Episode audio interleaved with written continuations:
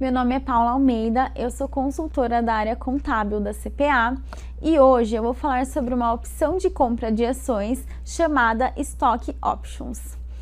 O Stock Options é um direito que o funcionário tem de comprar ações da sua empresa empregadora.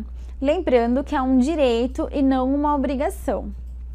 Cada companhia cria suas próprias regras para conceder esse benefício e para a compra dessas ações é necessário que se sigam alguns requisitos, prazos e condições de carência.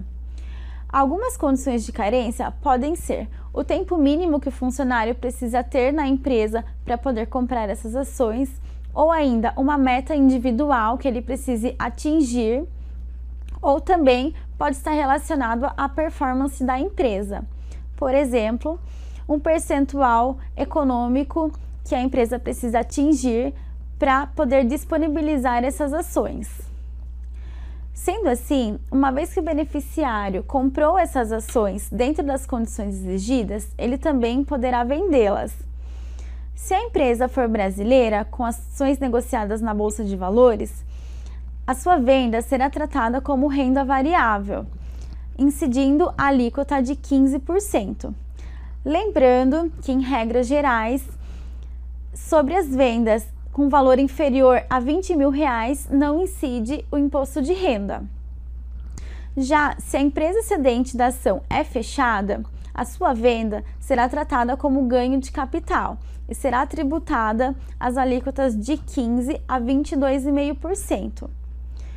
O mesmo ocorre com as empresas estrangeiras. Ainda que elas tenham ações na bolsa de valores no exterior, a sua venda também será tratada como ganho de capital.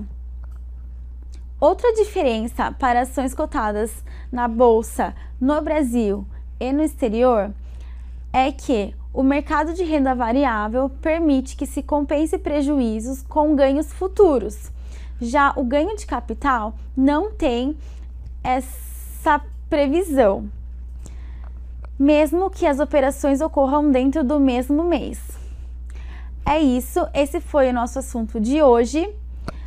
Muito obrigada e até a próxima!